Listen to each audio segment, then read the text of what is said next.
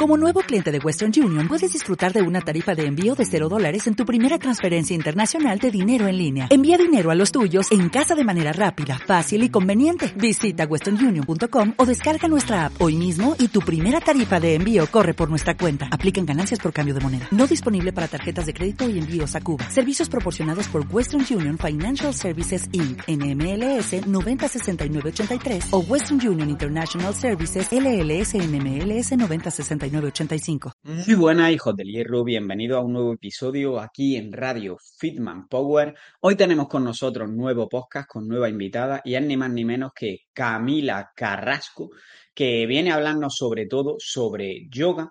Y para quien no la conozca, Camila es eh, una profesora de educación física, como ella dice, es entrenadora y juez internacional de gimnasia rítmica, practicante de yoga, que es auténticamente su pasión, y ella se define como que está en la búsqueda de su bienestar emocional y físico.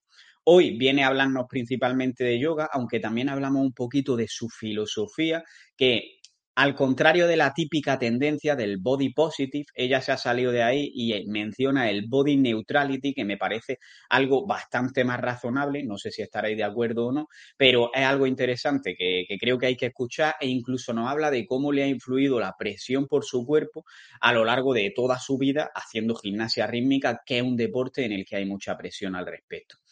Antes de empezar con el podcast, como siempre, vamos a hablar un poquito sobre nuestra colaboración con Turismo de Asturias, que nos está trayendo las mejores rutas para que las podáis hacer en familia o individualmente. Y hoy traemos la cuarta etapa de la GR 109, que es ni más ni menos que Benia Cangas de Onís. Eh, es una etapa preciosa que empieza directamente en Benia de Onís, que es la capital del municipio, y donde va a encontrar diferentes edificios de interés, además de su iglesia parroquial. Entre estos edificios estarán pues la Casona de los Valles, la Casa Abajo, la Casa Filomena Pellico o la Casa Cebo, y forman un conjunto bien conservado en un bello enclave. Más adelante encontrarás pueblos como Sirviella, que me ha llamado la atención porque tenía únicamente 50 habitantes, y poco después encontrarás Beceña, donde vas a ver, pues, por ejemplo, la capilla de Santo Toribio de Beceña, y después vas a seguir además hacia adelante, descendiendo por el río Prunea, entre vegetación de ribera y con dirección a la siguiente población, que es Jenin. En Jenin, igualmente a la salida del pueblo y a la derecha, vaya a encontrar la iglesia de Santo Tomás, que tiene un ejemplar de tejo o texu, no sé si se pronuncia así, que es un árbol muy, muy longevo que crece hasta los 15, 20 metros de altura. Y una vez que llega a ese punto, solo crece a lo ancho. Así que os podéis imaginar lo espectacular de este árbol. Más adelante va a llegar a Tárano, Tarañu se dice allí, que es una pequeña población desde donde tendremos unas fantásticas vistas del valle del río Güeña. Posteriormente atraviesa el núcleo rural de Labra, donde se encuentra el Palacio de Labra y la iglesia de San Bartolomé, que no las podéis perder. Y así es como finalmente se llega al punto final, que es Cangas de Onís. Así que apúntate esta etapa, venía Cangas de Onís, porque estoy seguro de que ya la hagas solo, la hagas en familia, es un plan súper saludable y qué mejor momento que hacerlo ahora con el buen tiempo. Con esto no me enrollo más y os dejo con el podcast. Escucha cómo suena, voz imposible va a llegar ya, nadie me va a frenar, ahora soy yo el que se va a levantar. Yo, escucha cómo suena. Pues muy buenas Camila, bienvenida al podcast, ¿cómo estás? Bien, muchas gracias por la invitación, agradecida. agradecido yo porque es lo que estabas diciéndome antes de empezar a grabar, que al final mucha gente a lo mejor te puede escribir por Instagram o lo que sea y a mí me ha respondido y, así, y para mí es importante porque creo que el mensaje que da es bastante bueno en las redes sociales y todo y quería darte yo las gracias por, por aceptar mi invitación.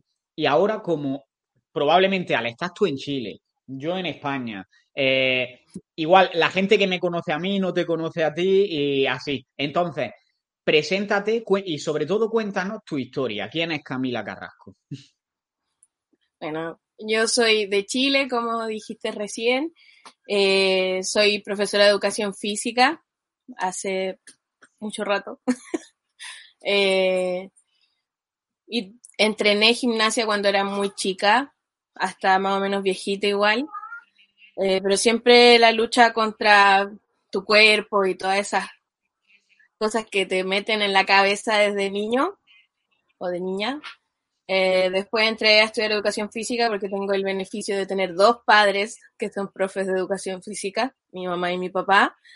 Eh, todo el mundo me decía, no, para que estudiar educación física, porque aquí en Chile es, entre comillas, como mal visto, porque es como el que no le alcanza el puntaje para entrar a estudiar, no sé, pues ingeniería o las carreras como más, económicamente hablando, más privilegiadas. Eh, más encima que, claro, me decían, no, porque se te va a hacer fácil, porque tú piensas que como tuviste papás y cuestión. Y en verdad descubrí la pedagogía en unas clases de natación que ayudé a la profe y fue como, yo dije, no, esto es lo mío.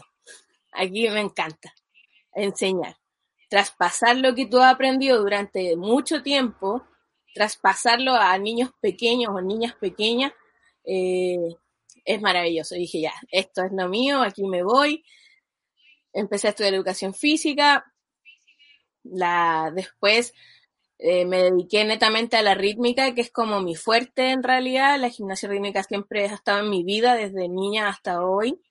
Eh, después eh, paré mucho tiempo por como una depre que me dio, así como después de salir de la universidad, te, te enfrentas al mundo así como de frente y, y ahí me dio como una depre y ahí empecé a conocer el yoga ahí no le tomé mucha, mucha importancia el yoga. Fue como ya para hacer algo más distinto de lo que hago normalmente, como para salir de mi rutina. Y como que nunca conecté bien. Después pasó el tiempo, lo dejé, seguí trabajando, entrenadora, full, y iba como en piloto automático. Siempre yo digo lo mismo, piloto automático. Era como, me levanto, trabajo, que casa, y así, todo el rato. Toda mi vida era así, hasta que llegó la pandemia y nos pegó a todos un buen chachazo, por decirlo así. Y ahí dije, tengo que hacer algo, porque los dolores de espalda eran horribles, todo el día frente sentada frente al computador.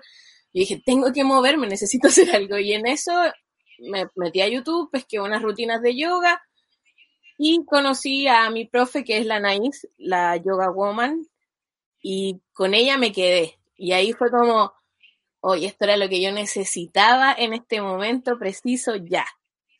Más encima que igual estaba teniendo problemas de salud porque te descuidas totalmente con tu alimentación, como que, como te decía, como vivía en piloto automático, como que no te preocupáis si estáis bien o no estáis bien, tú vas, no, tú vas a hacer clases, tú vas, pero nada, era como ya, voy. Y de ahí conecté con el yoga y ha sido de verdad un cable a tierra maravilloso eh, aprender a quererme de nuevo, porque quererse no solamente es el tema de bajar de peso, ¿no? Esa obsesión que tiene mucha gente, sino que era como sentirme bien conmigo misma. Y fue como descubrir todo un mundo otra vez, como empezar de cero, como el reseteo, por decirlo así. Y ha sido bacán porque vivo conscientemente de lo que estoy haciendo al día a día, ya sean mis clases o eh, la conexión con mis alumnas y alumnos, eh, la misma conexión conmigo constantemente, porque después de pasar de dos veces a la semana, pasé los seis días a la semana, en práctico de lunes a sábado y los domingos descanso, pero siempre el inicio de mi día es con el yoga. Entonces ha sido como todo un mundo. Y eso es como Creo que has tenido una, transformación grande, ¿eh? Sí, muy grande. Y una, una pregunta que es por curiosidad. Me has, comentado como que eres profesora de educación física. Sí. Eh, ¿Eso significa que eres profesora de niños en un colegio, que es lo que significa aquí en España, o es algo diferente? Sí, estoy, o sea, podría, o sea, que acá en Chile tú puedes ser profesora no solamente de colegio, sino que puedes tener clubes de gimnasia o entrenadora, como que la rama de ser profesor de educación física acá es bien amplia y tú te puedes ir así como a especialidades, por ejemplo, no sé, pues acá eh, podéis ser entrenador, podéis ser preparador físico, porque igual te dan todas las herramientas para hacerlo. Obviamente que también está la carrera de técnico eh, deportivo y también está la carrera de entrenador personal, creo, si no, si no me equivoco, perdonando ahí la, si me, me mando un, un camilista, como le digo yo. Pero sí, es por los que trabajan en el aula de clase. Vale. Y antes de empezar a hablar directamente de, de yoga, me gustaría que has comentado como que empezaste tú en la gimnasia rítmica. Y claro, en la gimnasia rítmica, al menos, o sea, yo no, sé mucho sobre gimnasia rítmica, pero sí que lo que he leído en relación a eso está muy relacionado con los trastornos de la conducta alimentaria, de que hay mucha presión hacia tener un cuerpo delgado cuando las niñas se van haciendo mayores, incluso porque sean excluidas. En tu caso, ¿cómo te afectó todo eso? es todo un tema. no, la verdad es bien complicado porque Imagínate acá en Chile, por lo menos a, nivel amateur, así, porque en España es mucho más power el tema de la gimnasia rítmica. Acá es como más escolar. Yo empecé como por mi mamá, porque mi mamá era mi entrenadora. Y el, mi mamá jamás me puso presión, así como de, no, tú tienes que bajar de peso. Fue como más por el lado paterno. Y bueno, típico que te llevan al doctor o al médico y no, está gordita, tiene que estar en las tablas y el chuchoqueo, que tiene que, según esta, esta estatura, ya tiene que estar pesando tanto. Y yo jamás cumplí esos estándares de esas tablas. Pues entonces vivía en dietas constantes. Así, pero de esas dietas brutales, esas que no podéis comer nada. Yo me acuerdo que me llevaban así como a los cumpleaños y yo no podía comer nada porque todo era malo para mí. Entonces empecé a tener una relación con la comida así como de no, empecé a comer a escondidas. Y ahí me di cuenta, hoy en día vieja ya, entre comillas, eh, me di cuenta que como a escondidas. Yo no, no, no, soy de comer como en grupo muy grande. Me, siempre comía sola. Y claro, después, al tiempo después, conversándolo con mi mamá, mi mamá me pilló varias veces cuando chica comiendo a escondidas. Entonces, como que ahí te, te cuenta que le estáis haciendo un daño. O sea, que no estás teniendo una relación sana con la comida. Estás generando una relación súper tóxica. Entonces, cuando ya vais creciendo y te decís, ay, voy a comer esto, porque yo me he dado cuenta que muchas mujeres, hombres, en general, como dicen, voy a comer esto porque nunca me dejaban comer esto cuando chica. O voy a comer esto porque siempre me decían que no podía hacerlo. ¿Cachai? Como, como esa rebeldía que uno tiene. Y me di cuenta que cuando más grande lo hacía muy seguido. Y ahí es como te das cuenta cómo le estáis haciendo daño a tu cuerpo. Pero, pero todo viene así como unido desde abajo, desde muy pequeña hacia arriba. Y lo descubrí ahora, entre comillas, vieja como te decía, porque antes como que nunca le tomé atención, como que para mí la alimentación, mi mamá y mi papá son súper sanos para comer, eh, sí tienen su desorden como todos, pero en sí jamás eran como de la comida chatarra, de los dulces, jamás. Nosotros éramos súper sanos en la casa. Entonces, de esas de ser sano a, restringirse totalmente, porque si yo hacía esta dieta, toda mi familia en la casa la tenía que hacer para que la Camila no tuviera las tentaciones, pues, ¿cachai?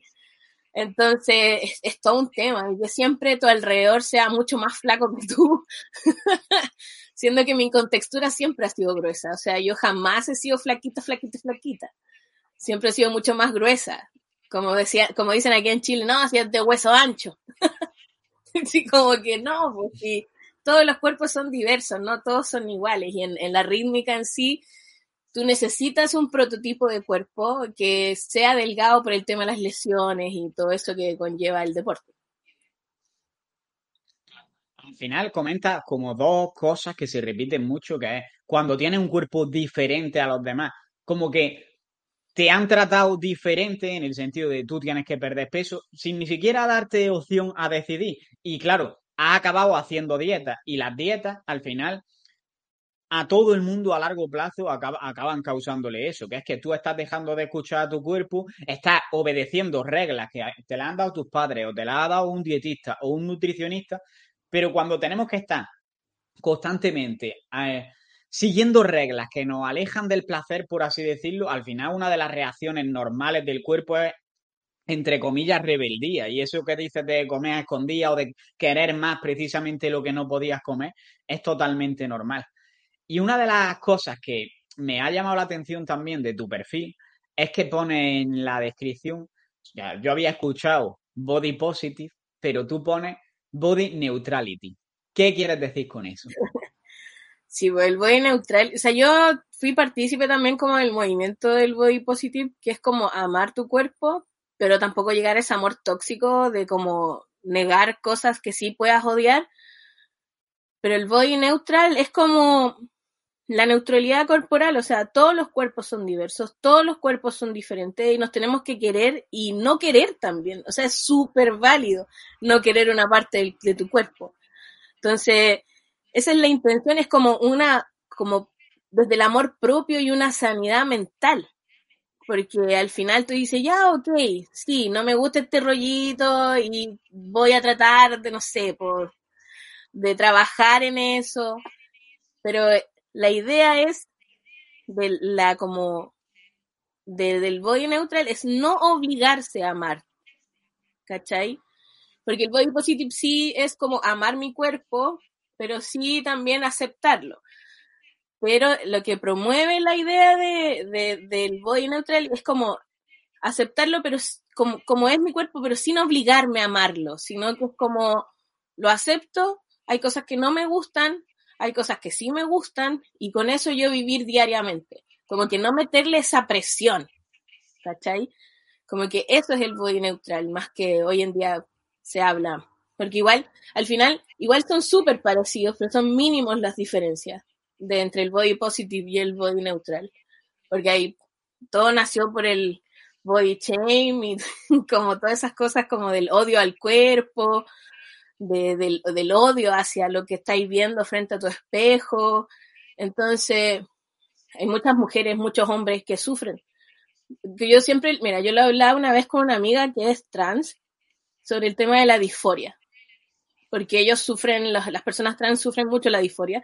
Y yo decía, pero es muy parecido a lo que sufrimos las personas con sobrepeso. O sea, yo, yo, no, me, yo no recuerdo que jamás me veía al espejo. Porque no te gusta lo que estáis viendo y no te querís para nada, o sea, cero. Que no te toquen, que, que, que no se te acerquen mucho, como que igual siempre estáis como a la defensiva. Entonces, esa disforia podríamos decirle que también la sufrimos las personas que tenemos sobrepeso y que hemos vivido constantemente con el, no, es que tenéis que bajar de peso, no, es que este, es el cuerpo que tú tienes que tener. Entonces, claro, te genera toda una, como una locura en tu cabeza, te decís, ah, pero tengo que llegar a eso. Y ahí es donde también es, tratar como de romper eso esquemas. Yo creo que eh, no se trata de que, porque mucha gente me ha dicho y me ha escrito así como que estoy promoviendo la obesidad, la típica frase que te dicen. yo digo, no estoy promoviendo la obesidad, yo estoy promoviendo que tú te quieras tal cual y el ese querer también conlleva una buena alimentación, conlleva hacer ejercicio, tienes que ver con eso. No estoy diciendo que tú comáis como, como chanchito y, engordes y tengas un paro cardíaco a la semana, ¿me cacháis? Y de ahí viene ese como body neutral, que es como aceptémonos y querámonos. Pero sin esa toxicidad máxima que se le da a todo, así como, no, amémonos, ¡ah! Entonces eso es.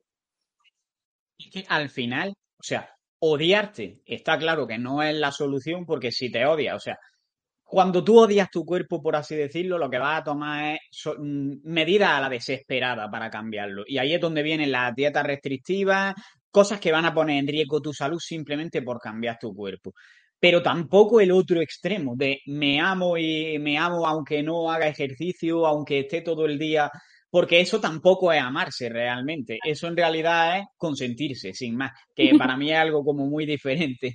Entonces me gusta mucho ese mensaje que das porque creo que da el matiz que es necesario en el movimiento del, body positive. Así que enhorabuena porque yo creo que no lo había escuchado a nadie en español esa palabra. ¿eh? Sí, un movimiento bien amplio. Si eh, tú lo buscas, bueno, en realidad es como más gringolándico que, que latino, por decirlo así o de habla hispana porque como que allá se promueve mucho más el, el tema del por el tema de la misma ropa si tú lo analizas desde ahí ya viene el problema también que no hay tallas para todo y de allá desde que se empezó a promover el tema del body neutral o del body positive empezaron a salir marcas ya ah, que tú sabes que las marcas se aprovechan de todo con tal de vender y creo que este movimiento ha ido creciendo de a poco. Y aquí, por lo menos aquí en Chile, nos falta un montón. y, y en todos lados, en realidad. Y para entrar un poco más ya en el tema de, del yoga, que es lo que veníamos a hablar, ya te he dicho antes de empezar que yo nunca en la vida he hecho yoga, no tengo ni idea de yoga, así que quiero que expliques las cosas de forma que las entienda yo. Empieza por contarme cómo me contaría en uno o dos minutos qué es el yoga.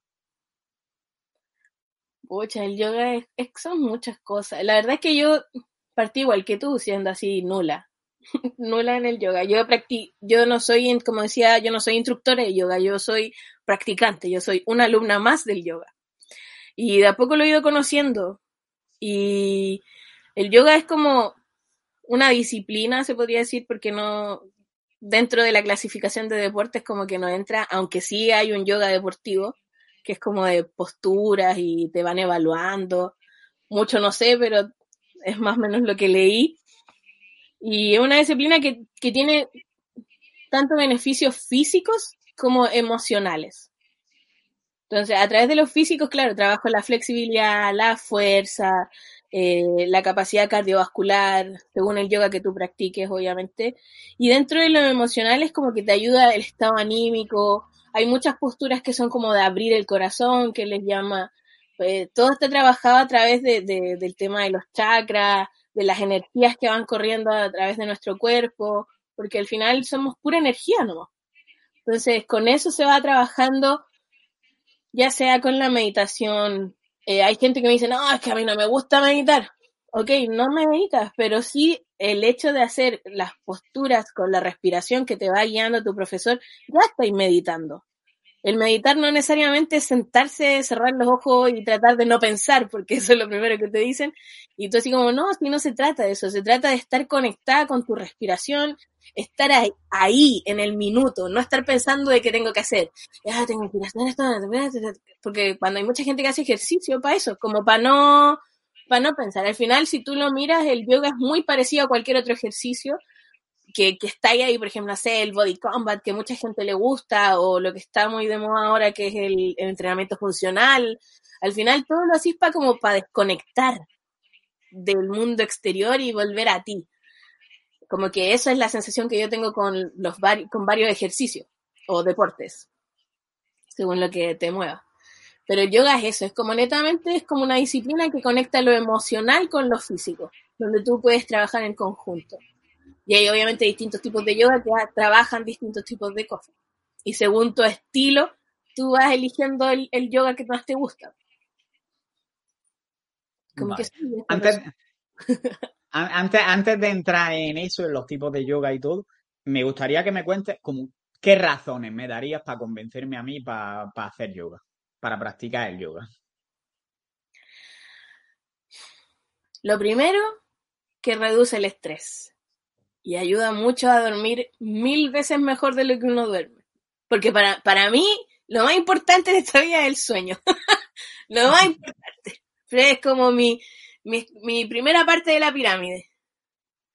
Después como que aumenta la energía, porque yo he visto, o sea, en mí he visto cambios que cuando hay días que yo tampoco despierto todos los días así como, oh sí, hagamos yoga, uh, no, pues, hay días en que no me puedo ni el espíritu y como que me tiro al suelo para poder empezar el día. Y ahí tú vas armando las rutinas según cómo te sientes en el día, porque también somos súper emocionales, eh, ya sean hombres, mujeres o, intermedios por ahí. Eh, somos súper emocionales y creo que una de las prácticas desde la emoción son súper válidas. O sea, en todo deporte y en todo ejercicio. Es como, ok, hoy día no me siento con mucha ganas, voy a dar una rutina mucho más suave, algo más de, de elongaciones suaves, al no tan fuerte. Hay días que me despierto y es como, ah, sí, ya démosle. Y pues le ponís todo el flow, como le digo yo, y va con tuti. Libera las tensiones, porque es elongas. Eh, yo te puedo decir que yo partí con un dolor de espalda macabro y cuando a la semana cuando me empecé a sentir mucho mejor, ahí fue cuando yo dije, ya, esto sirve. Y ahí como que tú decís, no, se me quitan todos los dolores. Y creo que lo he escuchado de varias personas, no solamente de mí. Y lo que más me gusta es que ha, ha ido fortaleciendo todas mis articulaciones mucho más de lo que, porque como soy media hiperlaxa, eh, de repente el hombro se me va, las rodillas se me van para el lado que no es, y ha sido muy bueno para trabajar la musculatura y fortalecer el cuerpo.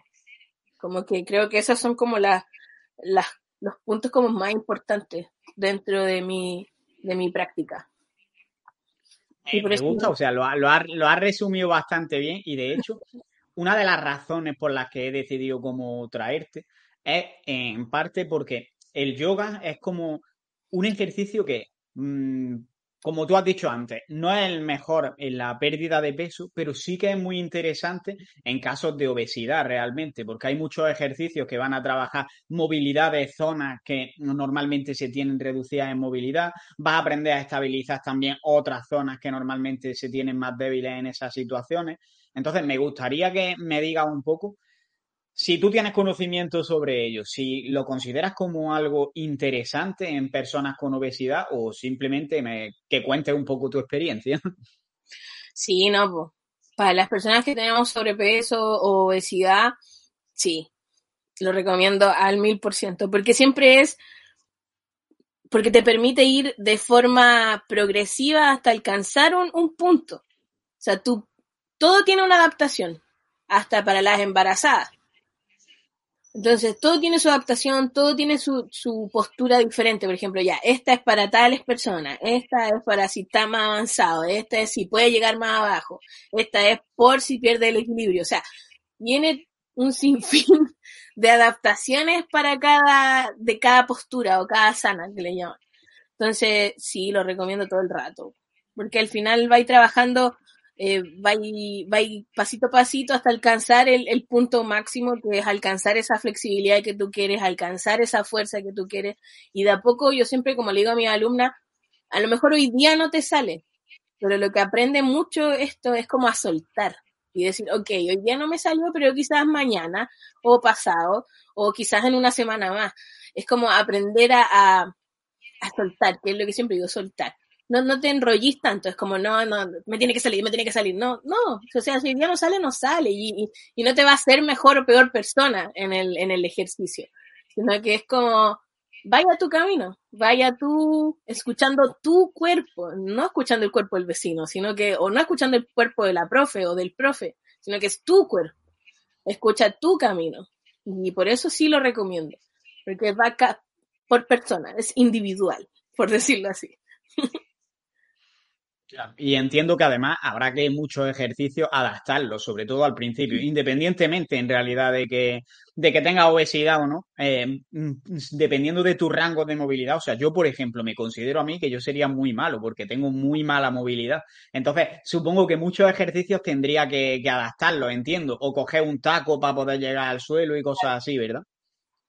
Sí, pues están los materiales de ayuda que son como los bloques de yoga, que son como esos ladrillos los cintones, que son como, eh, como cinturones donde, uno se va firmando para llegar más abajo. Por eso digo que todo tiene su adaptación para ya seas más flexibles, menos flexibles, para personas con más fuerza, con menos fuerza. Entonces ahí va a ir trabajando con, con lo tuyo, no con lo, con lo que te dicen los otros profes. Por eso yo no me siento cómoda con otros ejercicios, porque por ejemplo, no sé, hoy día vamos a hacer 50 y pucha, y hay días que el cuerpo no me da para hacer 50, entonces como voy, voy a mi propio ritmo, la verdad. Y eso es lo que me gusta.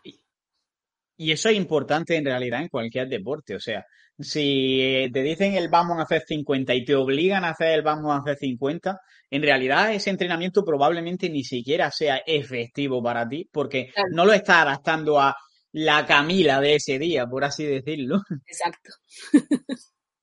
y eh, te quería preguntar también, porque claro, al final hay mucha, muchos prejuicios, que supongo que eso es una barrera a la hora de empezar en el yoga.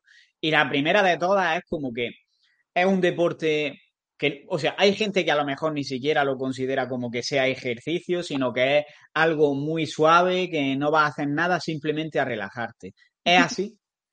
No, para nada. Yo me acuerdo que la primera clase que tomé con mi profe, después de así, porque claro, tú miras video en YouTube y así lo que tú querís nomás. Pero me acuerdo cuando tomé la primera clase, yo casi me muero. Ah, no, nunca tanto. Pero, pero me acuerdo que los músculos me dolían como si me hubiera corrido una maratón. Yo tomé muchos deportes en la universidad, tuve que hacer handball, básquetbol, voleibol, tuve que practicarlos todos por un tema de que tenéis que tener las habilidades para después enseñarlas. Y decía, no, ¿cómo el yoga va a ser tan power? Es un, es hay, hay yogas que son más suaves, que, son como más de mantención, postura, más lento. Hay otros que son como más flow, y esos te dejan como que ahora trotado porque de verdad es un trabajo cardiovascular bastante fuerte. Entonces, o sea, no, no fuerte, pero sí mucho más fuerte que, no sé, por andar en bicicleta estática, por ejemplo, que también es como algo más, más suave, entre comillas. Pero sí, no, se trabaja todo. Porque entre que estáis porque primero, cuando tú empezáis, entre que pensáis que tenéis que respirar, mientras que, por ejemplo, bajo, boto el aire, subo, respiro, bota. Entonces empezáis como en un trance que estáis con, como si estuvieras trotando al final. Pero solamente que son distintas posturas en donde tenéis que estar pensando qué postura estoy haciendo y qué tengo que estar haciendo si estoy tengo que respirar o botar aire. Ahí es como que empezáis a hacer el trabajo. Y sí, se trabaja mucho. Así que de suave tiene muy poco. Entonces, o sea, creo que bastante claro ya. y, y, esto de los tipos de yoga, ¿qué, ¿qué, es? O sea, ¿qué tipos de yoga hay y qué diferencias hay? Sí, pues están, el, yo practico vinyasa, que es como, mm, es una mezcla entre la ashtanga y el hatha yoga, que son posturas. El hatha yoga es netamente de fuerza, de... Este siempre se lo recomiendo a las personas que están recién empezando. Así como practica hatha yoga, porque el hatha yoga es, o el inyegar yoga, que son eh, mucho de trabajo de posturas. O sea, mantener la postura del árbol, mantener la postura de, de, para que la postura se vaya mejorando y trabajando el porque las posturas son de cierta forma, o sea, no es, no es como llegar y hacerla, no tienen que mantener la postura para que el, el, músculo se acomode, para que el músculo trabaje, para que el músculo se fortalezca en esa postura. Eh, después está el vinyasa, como digo, que yo lo practico, que es una mezcla que es como más fluido, es como... Eh, se trabaja mucho con la respiración, igual que la astanga. La astanga, la diferencia entre la astanga y el vinyasa es que la astanga es siempre un, hay, no me acuerdo cuántas series son, pero son como cuatro o cinco series, que son siempre las mismas. O sea, no hay cambios. Siempre la misma, la primera serie, la segunda serie. Y según tu, según los pasos que tú vas avanzando, es cuando tú pasas de serie o a la tercera, tercera, cuarta, no, no me recuerdo bien, ahí me estoy carrileando así, pero creo que son tres o cuatro. Y ahí el vinyasa toma todas estas posturas y las toma y las hace como más fluidas. Es como de esta postura pasamos a la siguiente, respiro, voto, pasé a la otra. Entonces, esa es la que más me gusta por un tema de que yo soy igual un poco hiperactiva, entonces el hatha yoga para mí era como, no, me estoy aburriendo. Y el, el vinyasa fue como, ya, esto es lo mío, aquí me quedo. Y mi profe es netamente profe de Ashtanga y también tomé Ashtanga, pero como soy también, como te digo, me da hiperventilada, eh, después yo dije, puta, repitiendo la misma serie de todas las clases, ya está así como, ya quiero algo diferente. Entonces empecé a intercalar Vinyasa con Ashtanga y ahí como que me fluye un poco más. Con Ashtanga, mucha fuerza, demasiada fuerza porque trabaja mucho el tren superior con las posturas de cabeza, de los paros de cabeza, trabajáis mucho ese lado. ¿Y para qué hablar de la flexibilidad que tenéis que tener? El Kundalini ya es como una meditación, es más meditado. Y está el Bikram Yoga, que es como uno de los más populares que se ha escuchado en varias partes, que que se trabaja con calor, con, en una sala con 40 grados de calor, como si estuviera ahí en la India. y eso también son posturas parecidas a las del Hatha Yoga, pero con, con este calor que te digo que a mucha gente le gusta demasiado. O sea, que la diferencia, digamos, entre unos tipos y otros, más allá del nombre, que eso no voy a ser capaz de repetirte, eh, es sobre todo las posturas que se van manteniendo durante más tiempo o se cambian con más frecuencia, que a veces se repiten como series de varias posturas, es lo que entiendo, o, si, o que directamente no, no son series, sino que va acumulando como muchas posturas. Y luego hay versiones como específicas en las que se hace por lo que acabas de comentar del calor, por ejemplo. Exacto.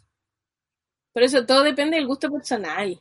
Si eres más tranquilo, si eres más activo, si, si tu mente se dispersa demasiado, como que todo va según eso. Según eso tú vas eligiendo ahí el, el que tú, con el que te sientas más cómodo. Por eso cuando alguien me dice, ¿y cuál me recomendáis?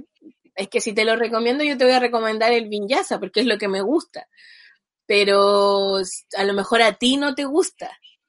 ¿cachai? Entonces, siempre yo digo que las cosas son demasiado personales. Yo digo, averigüe, vea, practique todos los tipos de y hasta que usted diga, ah, este es el que me gusta. Total. Eh, como en todo, en realidad. Y ha hablado antes del, tema de como de que es muy espiritual. Me gustaría que me, que me, o sea, muy espiritual. Ha hablado de aspectos espirituales, un poco más como de los chakras y todo eso. Y claro, otra de las barreras cuando tienes prejuicios para una persona puede ser este. El yoga es algo súper espiritual, yo no creo en esas cosas. ¿Qué le diría a alguien que te dice eso? Pucha, es que en mi aspecto siempre he pensado que soy como una persona media espiritual para mis cosas. Eh, pero también soy una persona muy pragmática. Entonces como que tengo el, los dos lados.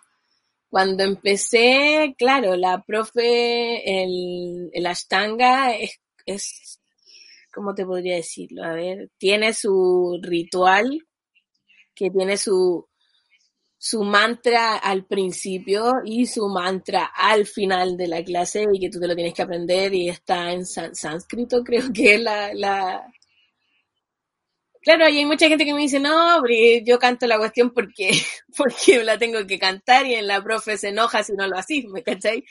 Porque igual es como una falta de respeto para ella. Eh, pero cuando tú empezáis a recitar los mantras, igual conectáis. Es como, como rezar. Al final los mantras es exactamente lo mismo que rezar. Entonces, para mí la espiritualidad va en, en, lo que tú vas creyendo, ¿no? Para mí la conexión espiritual que yo tuve es como tener ese cable a tierra, tener ese cable en ese momento de decir, estoy aquí, escucho mi cuerpo, eh, me estoy queriendo, como que eso es mi lado espiritual, como que por ese lado yo me guío con el tema del, del yoga, pero hay gente que lo lleva mucho más allá de lo que lo hago yo. Entonces hay gente que sí conecta, que sí vive constantemente en ese, en ese movimiento. Eh, mi profe es espiritual a morir, una conexión con la, con la Pachamama y la tierra, así, pero monstruosamente, como le digo yo, y que es maravilloso. Pero para mí, que vivo como al constante movimiento en la ciudad, como que de repente es súper difícil tener esa desconexión de, de lo que te rodea. Y de ese estrés constante de la ciudad. eh, pero sí, yo creo que el momento en donde me, me, me, tomo esos minutos o la hora o la hora y media o las dos horas según el cómo amanezco. Eh, es mi momento y ese es como mi espiritualidad. Es como, ok, me conecto aquí y de aquí me olvido de lo que me está rodeando y solamente me preocupo de mí. Y como te decía, otras personas lo ven mucho más allá, que es como, es como preguntarle a una señora que va a rezar todos los días a la iglesia. Creo que es como lo mismo. Solamente que este es como más activo, por, decirlo así. Total. Eh, a, mí, eh, has comentado antes como lo de la meditación, de esto no es meditar o que no es necesario meditar, y creo que al final en eso, yo como lo veo es, Vale, en realidad, si tú quieres, puedes aquí tomártelo como una propia filosofía de vida, que de hecho como que incluye su propia filosofía hasta donde yo entiendo. Ahora me gustaría que, que hables de eso.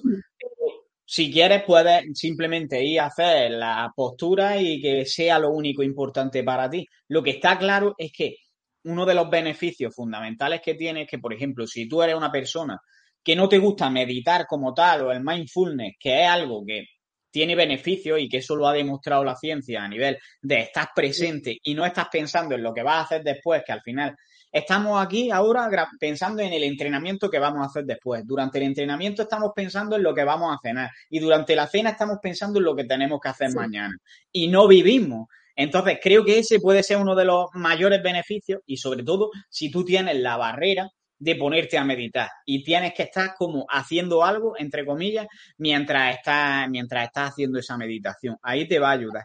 Y respecto al tema de eso, de la filosofía que tiene como el yoga, ¿podría hablarnos un poquillo sobre ello para lo básico que haya que saber? Mm, buena pregunta. no, en la filosofía yo creo que del yoga es como tener esa conexión, como te digo yo del, del, del es, eh, ¿cómo, ah, no sé cómo explicarlo, pero es como esa conexión, eh, es, es, escuchar lo que está pasando en tu cuerpo en ese momento. Yo creo que ahí va esa filosofía. Entonces yo creo que es como ahí ahondar más profundo.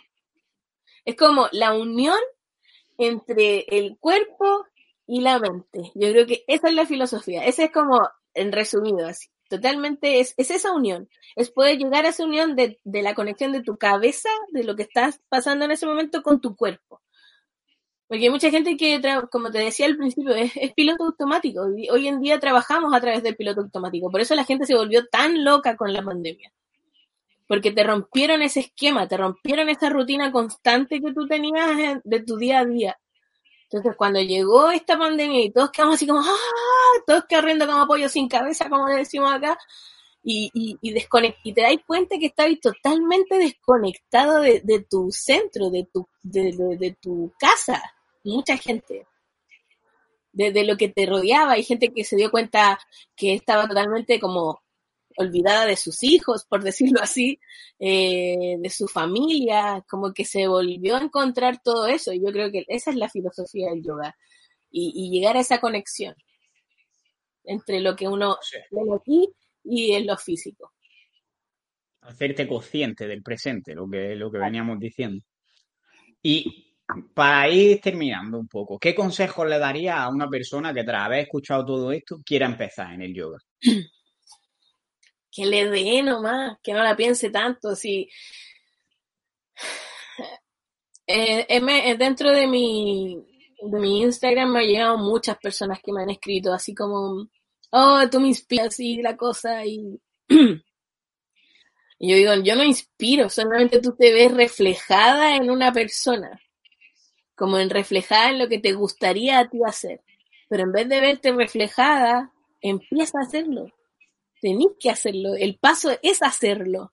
No dejarlo para el lunes, como las dietas o whatever, sino que es hacerlo, es decir, ok, voy. Y mucha gente me dice, no, es que a mí, yo, por el tema del tema del cuerpo, yo, yo por eso empecé online, más allá de la pandemia. Yo por eso empecé online. Yo dije, ok, online estoy en mi casa, a mí nadie me va a mirar, solamente veo más gente por Zoom y yo me preocupo de lo que me dice la profe y chao. Si no te gusta que te miren. Entonces, empieza según tus gustos, no por darle el gusto a los otros. Es que ese es el tema. Yo creo que ahí va el tema principal. O sea, no porque los otros te lo dicen, tú lo tienes que hacer. Es porque tú quieres, porque tú lo necesitas.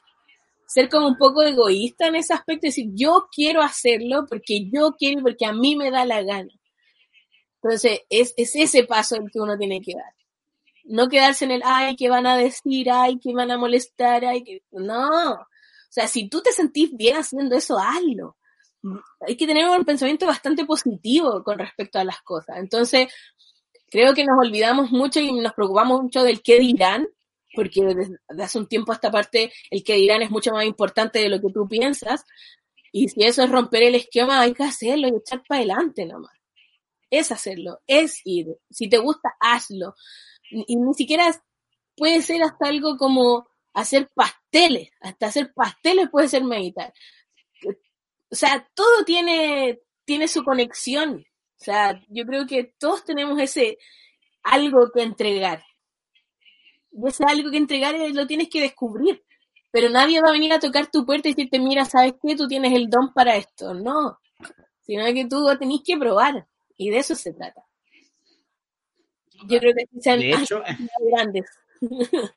Eh, me, me, encanta el mensaje que, que estás dando en realidad, porque precisamente uno de los obstáculos más grandes es que no nos damos permiso para vivir la vida que queremos. Es decir, vamos a ir a hacer ejercicio y decimos, es que la gente me va a mirar eh, cómo me muevo en el deporte.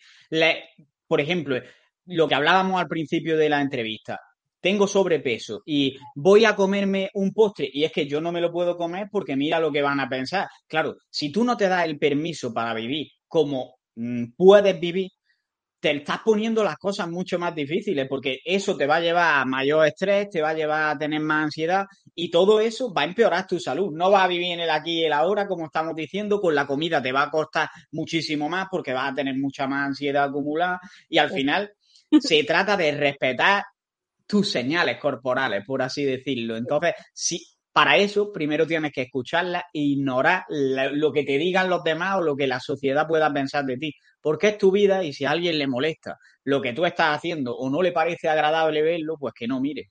Exacto. Es como la gente que digo, ¿por qué te? Es como la gente que te postea cosas en Instagram o en TikTok o en Facebook o cualquier red social. Es decir, pero ¿para qué miráis? Si no te gusta, si, si tú tenías esa, porque mucha gente me escribe y dice, ay, no hay pensado en bajar de piso para que se te haga más fácil el yoga. O sea, no es que no se me haya ocurrido, porque lo vengo viviendo toda mi vida, pero ¿quién eres tú para decirme a mí qué es lo que tengo que hacer? ¿Quién te da el, título para decirme a mí lo que tengo que hacer con mi vida? Si no te gusta lo que estáis mirando, no ocultís tu gordofobia con preocupación, ¿cachai? Porque ese es el tema. Es como, ah, no, es que yo me preocupo por ti. No, no te estáis preocupando, es que no te gusta lo que estáis mirando. Entonces, si no te gusta, no lo mires, pasa. ¿cachai? No te metáis a contestar. Es ese hate innecesario eh, de muchos seres humanos, y no estoy hablando solamente de las redes sociales, sino que en sí la vida. Eh, mucha gente está muy preocupada. Yo siempre digo que la gente que se, se preocupa de lo que está haciendo el otro es porque no tiene su vida más que podría. Entonces yo tengo que ver de quién viene nomás y listo. y vivir nomás. Entonces, ese es el paso. Es decir, ok, lo que me digan los demás, hasta mi propia familia, porque hasta tu propia familia te puede decir cosas que no te van a gustar. Y, uno está tratando de buscar como esa constante aprobación de la familia, que ahí es donde está el problema. Tú, no tienes que buscar la aprobación de tu familia, tienes que buscar la aprobación tuya, la, propia, la, que te hace feliz. Lo que digan tus papás, lo que diga tu familia, es bienvenido y si quieres lo tomas o si quieres no. Pero si es un comentario negativo, ¿para qué le voy a hacer caso? Porque muchos papás hacen daño desde esa ignorancia, se podría decir, de, del constante vivir, porque ellos igual son generaciones mucho más antiguas, donde antiguo era mucho más fuerte todo este tema. Pero hoy en día no estáis obligado a, a sentirte mal. Entonces, creo que permitirse eso es como, desde el mismo amor que yo te tengo como como hija o como sobrina o como mamá, desde ahí, desde ese mismo amor, yo te digo, mira, sabes qué, lo entiendo, entiendo que a ti no te guste, pero yo me siento más cómoda o cómodo con esto. Siempre desde el amor, no desde el odio, no desde el como, ah, mi, pero me importa, no, tampoco, o sea, desde el amor, todo desde el amor. Y todo parte desde el amor propio hasta el amor a los demás. Y como dice RuPaul, si yo no me amo, ¿quién me va a amar? tal cual. Total, me encanta ese mensaje. Y eh, última pregunta sobre yoga, a que, esta se me, ha, se me ha pasado, ¿vale? Eh, hemos hablado bastante sobre el yoga y hemos hablado pues, un poco de la intensidad que tiene, las características, los beneficios. ¿Consideras que puede ser útil como única actividad física que realice la persona o recomendarías complementarlo con más cosas? O sea, si me voy así como... Si tú te sientes cómoda haciendo eso, solamente eso, está bien. Yo creo que sí, es un ejercicio físico bien fuerte, según la intensidad que tú le pongas, obviamente. Pero yo sí lo recomiendo así como, por ejemplo, a personas con sobrepeso y obesidad, sí recomiendo de repente como eh, complementarlo con natación, como ejercicios en el agua, cosa que tú puedas trabajar también un poco más el tema cardiovascular, eh, el, tema cardio más que nada, y, y a ir complementando, porque igual el yoga es más fuerte como ejercicio localizado muscular. Es como trabajo el músculo, pero también trabajo el cardio. Pero siempre lo recomiendo complementar con algo, andar en bicicleta, algo de bajo impacto, por el tema de, de las personas que tenemos sobrepeso y obesidad.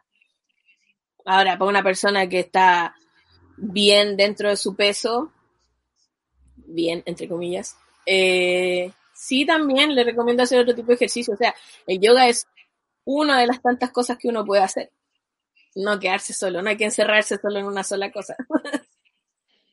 Me gusta esa mentalidad. Y de hecho, eh, aparte de lo que comentas del, del cardio, puede ser interesante también que hagas ciertos ejercicios que te permitan traccionar, eh, porque casi todos los ejercicios de yoga, al menos los que yo veo, son en suelo, son empujando con los brazos, pero hay pocos que sean tirando hacia ti. Entonces, que complementes con ese tipo de ejercicios va a ser bueno también, incluso de cara a mejorar la postura, porque si todo, toda la musculatura que implica está enfocada en el empuje, el equilibrio muscular no va a ser tan bueno. Exacto. Hay que trabajar todo. vale, y ahora te voy a hacer las últimas preguntas que hago siempre en los podcasts, ¿vale? Lo primero, ¿qué mensaje te gustaría que quede del podcast como un resumido? Que vivan su vida, nada más. que sean dueños y señores de su vida. no dejen que otras personas le digan qué hacer. Solamente hagan lo que les gusta, disfrútenlo, vívanlo, gócenlo y nada más. Eso es todo. Pues creo que, creo que hay poco que añadir a ese mensaje, la verdad. Eh, y ahora, te voy a hacer también las preguntas eh, de primero, tres principios que rigen tu vida. ¿Cuáles serían los más importantes? Mm.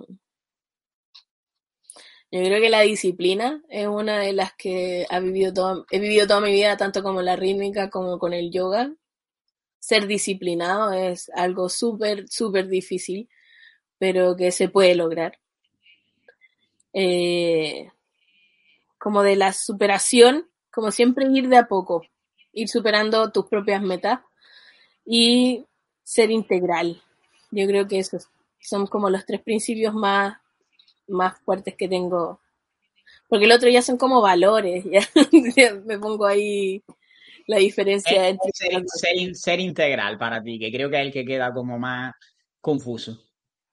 Integral es ser como tener todo, es eh, como integrar todo para mí, como mm, como siempre estar en, en, eh, ah, se me Coherencia. claro, ser coherente, ser eh, es, vivir y ser como, eh, ya ahí se me voy para el otro lado, como el empático, como tratar de, que de todos tenemos distintos tipos de vida, distintos, tú no sabes de dónde viene el otro, eh, pero siempre ser integral y estar trabajando todo. Como que yo siempre he considerado que en los colegios, por eso yo no trabajo en colegios, porque siento que aquí en Chile eso no se ve, no hay un trabajo integral entre de, de las mismas, matemática, lenguaje, bla, bla, bla, bla, como que todos trabajan por sí mismos. Y creo que si fuéramos personas 100% integrales, que vemos todo y unimos todo, porque todo puede ser un trabajo en común. Yo creo que para mí eso es como el tema integral. A lo mejor no estoy súper equivocada, pero ese es como mi, mi pensamiento. Sí, me, gusta esa, esa, filosofía y de hecho, por ejemplo, de cara a la salud, eh, de nada te sirve, por ejemplo, lo que hablábamos al principio, tener el cuerpo perfecto que te venden si estás eh, teniendo una presión en tu cabeza o aún así te sientes inconforme con tu cuerpo y todo lo que te mueve.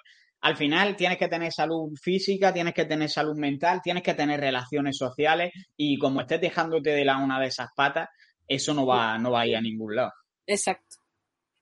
Realmente uno se le olvida, tiene falta de memoria, pero pero siempre se, se, llega, o sea, se puede lograr. Eh, tampoco se trata así como que andí rezando, meditando todo el día y que andí, o sea, es lo que yo siempre digo, o sea, hay días en que uno puede andar enojado, hay días en que podía andar mega feliz, hay días en que podía andar con la depre y es súper válido. Y creo que hoy en día como que el mundo nos presiona para que, no, tú tienes que ser feliz, tienes que andar todo el día feliz. Y si no, no es así. Entonces yo creo que por ahí, ahí va la cosa. Ahí el, el body neutrality aplicado a la vida. Ah, totalmente. Aplicadísimo. Por eso ahí uno tiene que ir viendo. Y mm, contenido que recomiende, ya sea de redes sociales, ya sea de canales de YouTube, de libros que recomienden leer, cualquier cosa que pueda ser interesante y sobre todo si nomina a alguien para que venga al podcast. Um, o sea, yo empecé con, con como te digo, con los videos de YouTube, con la Swan Lang, que es de España. Eh, ella tiene mucho material en YouTube, ya sean series de yoga hasta alimentación y un montón de cosas. También está la Elena Malova, Malova si no me equivoco. Siempre se me, siempre se me confunde el nombre, que es como... Y que es como rusa, ¿no? Sí. Y ella también tiene hartas rutinas re buenas.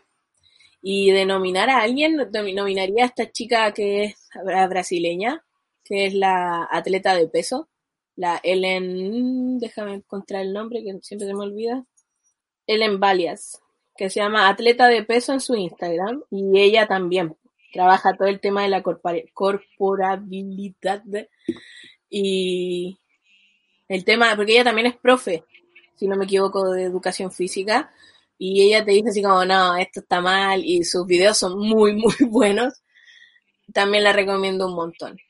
Y como a ella como para invitarla ahora, no sé si ella hablará español, porque como habla portuñol, portuñol puede ser.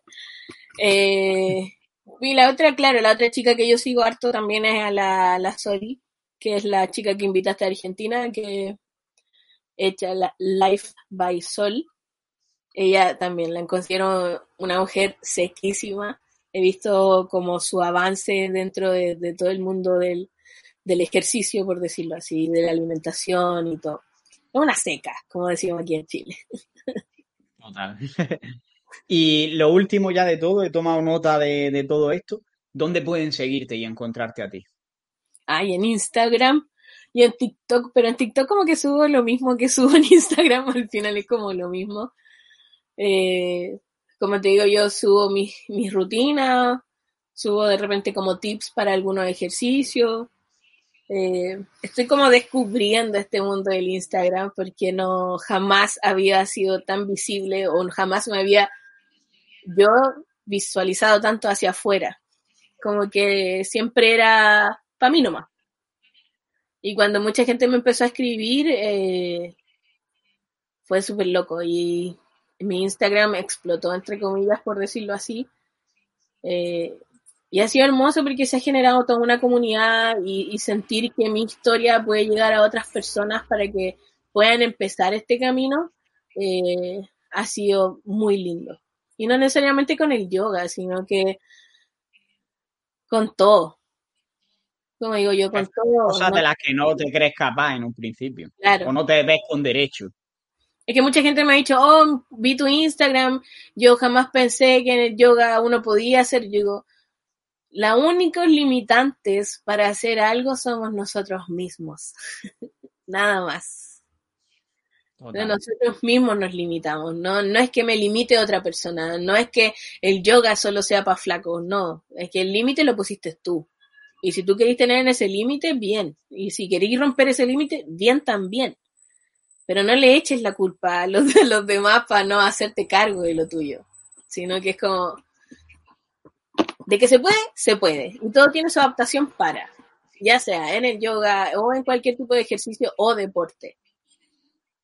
Ya sea para niños, adultos, esto yo creo que va transversalmente para todos. Para todos. pues perfecto, por mi parte ya, ya habríamos acabado. ¿Quieres preguntarme tú algo a mí? Sí, es que he visto harto de tu, vi, traté de ver tu Insta y vi que promueves harto este tema de la alimentación, de, de, esta alimentación como consciente, podríamos decirlo. Como que Bueno, eso... más, más o menos, flexible en realidad se podría decir. Porque en realidad es que es lo que tú me decías antes. Eh. Muchas veces, eh, por la presión que tenemos hacia el cuerpo, eh, hemos dejado absolutamente de escuchar a nuestras señales corporales y al final lo que te pasa es que eh, tú has escuchado, la mayoría de la mucha gente que me escribe lo que le pasa es que intentan ponerse a dieta y no pueden porque tienen ansiedad, acaban teniendo algún atracón o acaban comiendo sin ningún tipo de control. Y eso Claro. no es algo que debería ser normal. Y es que son las propias dietas las que causan eso. Entonces hay que aprender un poco a ser un poco más flexible y que no te centres tanto en dieta, sino más bien en aprender a comer. Porque si no, tiene las patas muy cortas lo que va a poder avanzar en ese sentido. Sí, po. Totalmente. Yo creo que es como la relación con la comida que uno tiene. Total. Es como la hay gente que come para vivir, otros viven para comer, como dicen por ahí, y como que no, no tienen esa relación saludable con la comida. Como Y otros que, no viven porque están pensando en lo que no pueden comer. ah, eso es lo otro. Eso es lo peor. No pensando en eso, yo creo. Pero que eso también lo tiene mucha culpa la, la- las redes sociales, la, los artistas, mm, sin ir más lejos, las famosas Kardashian que hacen esas dietas ridículas de, de bajar de peso para meterse en un vestido, eh, otras que dicen, no, no voy a comer esto porque a mí no me van a querer gorda, que creo que fue una de estas chicas que canta reggaetón, creo, creo que fue la Becky G, si no me equivoco. Eh, y como que van generando esa relación, pues si yo lo veo en mis alumnas más chiquititas, adolescentes, que se prohíben comer porque van a estar más gordas y así nadie las va a querer y todo así como, no, vamos por mal camino. y ahí también está nuestra pega, porque tanto tuya como nuestra y mía, eh, es enseñarle a la gente que no necesariamente, que todos los cuerpos son diversos, que todos los cuerpos son lindos, sean lo que sea que tengan, y, y no discriminarlos nomás, pues, y eso es todo. Y como tú dices, tener esa relación con la comida eh, sana, saludable. Lo que decíamos antes, que la forma de cuidarte no es desde el odio, no es castigar, es hacer, es cuidarte. O sea, es que no tiene otra palabra en realidad. Exactamente. Sí, y ahí está en el trabajo Pues, bueno, así que hay que, hay que compartirlo. pues muchas gracias por, por haber estado aquí en el podcast y la verdad que me ha encantado. Eh, no te vayas ahora cuando, cuando acabemos el podcast que podamos hablar fuera de grabación y lo dicho, muchísimas gracias y un saludo y a seguir creciendo. Muchas gracias invitación. Y hasta aquí llega el episodio de hoy. Si te ha gustado, puedes apoyarnos y darnos más difusión compartiéndolo en las redes sociales, dejando una valoración en iTunes o un comentario en iVoox y sobre todo, seguir viendo los siguientes episodios. Nos vemos en el siguiente y un saludo y a seguir creciendo. ¿No se merece tu familia lo mejor? Entonces, ¿por qué no los mejores huevos? Ahora, Egglands Best están disponibles en deliciosas opciones. Huevos clásicos, de gallina libre de jaula y orgánicos de Egglands, que ofrecen un sabor más delicioso y fresco de granja que le encantará a tu familia. En comparación con los huevos ordinarios, Egglands Best contiene la mejor nutrición como 6 veces más vitamina D, 10 veces más vitamina E y el doble de omega 3 y B12. Solo Egglands Best. Mejor sabor, mejor nutrición, mejores huevos. Visita egglandsbest.com para más información.